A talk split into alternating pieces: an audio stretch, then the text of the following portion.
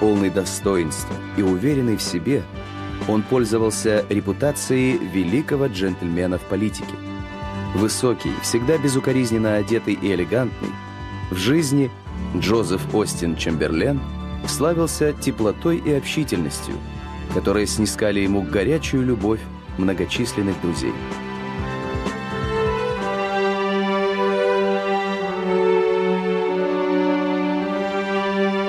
Английский государственный деятель Остин Чемберлен родился в Бирмингеме.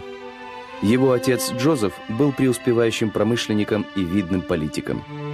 После смерти матери Остина отец женился вновь, и спустя шесть лет у мальчика появился брат Невилл, которому, как и Остину, тоже суждено было продолжить династию политических деятелей.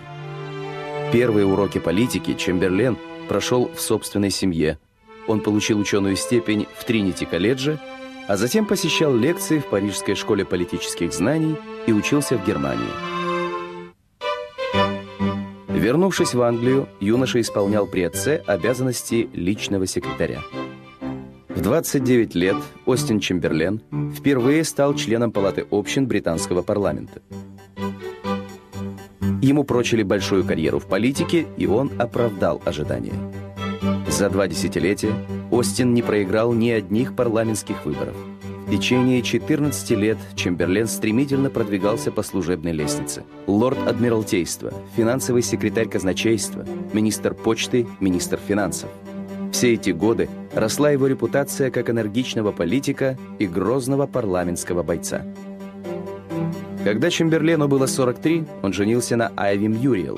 У них родились два сына и дочь. В правительстве, сформированном в 1915 году, Чемберлен стал министром по делам Индии. Через два года, во время наступления на Багдад в Месопотамии, британские войска остались без медицинской помощи. Разразился крупный политический скандал. Чемберлен подал в отставку, хотя лично против него обвинений выдвинуто не было.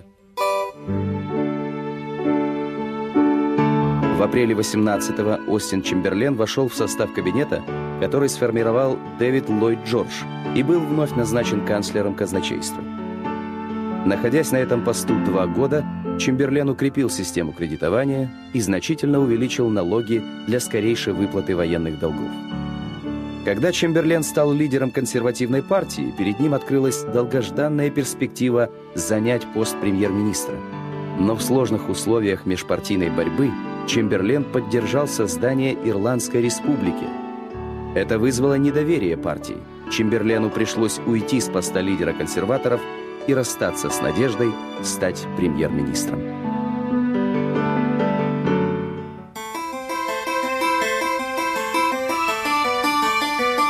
Зенитом государственной деятельности Остина Чемберлена считается руководство британским министерством иностранных дел – Чемберлен был назначен на этот пост в правительстве Стэнли Болдуина в 1924 году.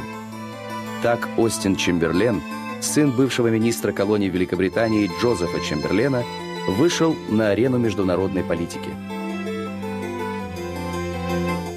Обстановка в мире была весьма напряженной. В тот год Германия объявила о своем желании гарантировать послевоенную границу по Рейну – между министрами иностранных дел Англии, Германии и Франции, а также представителями Бельгии, Польши, Италии и Чехословакии начались длительные и сложные переговоры в Локарно. 16 октября 1925 года в день рождения Чемберлена были подписаны итоговые документы переговоров. В результате Локарнских соглашений Германия вступила в Лигу наций, семь стран согласились решать споры через арбитраж – и заявили о стремлении к разоружению в рамках Лиги. Это значительно повысило международный авторитет организации.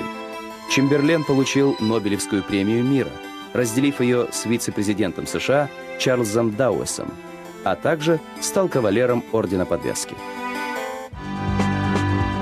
После отставки с поста министра иностранных дел Чемберлен потратил немало сил, чтобы способствовать политической карьере своего брата Невилла и сам продолжал активно участвовать в политической жизни.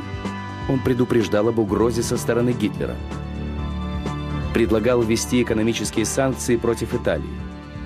После его очередного антисоветского призыва и разрыва отношений с Советским Союзом в русском лексиконе появилась крылатая фраза «Наш ответ Чемберлену».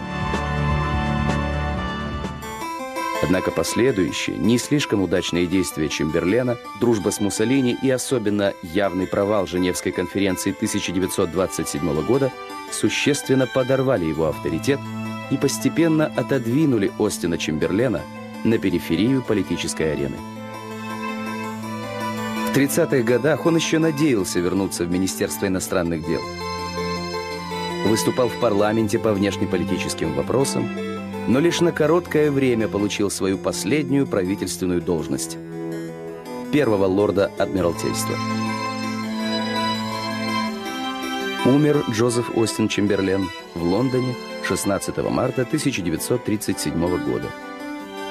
Через два месяца его брат Невилл, опозоривший семью британских политиков своим союзом с Гитлером, впервые в истории рода Чемберленов стал премьер-министром. Этого поста Джозефу Остину Чемберлену так и не удалось добиться за свою долгую и довольно успешную политическую карьеру.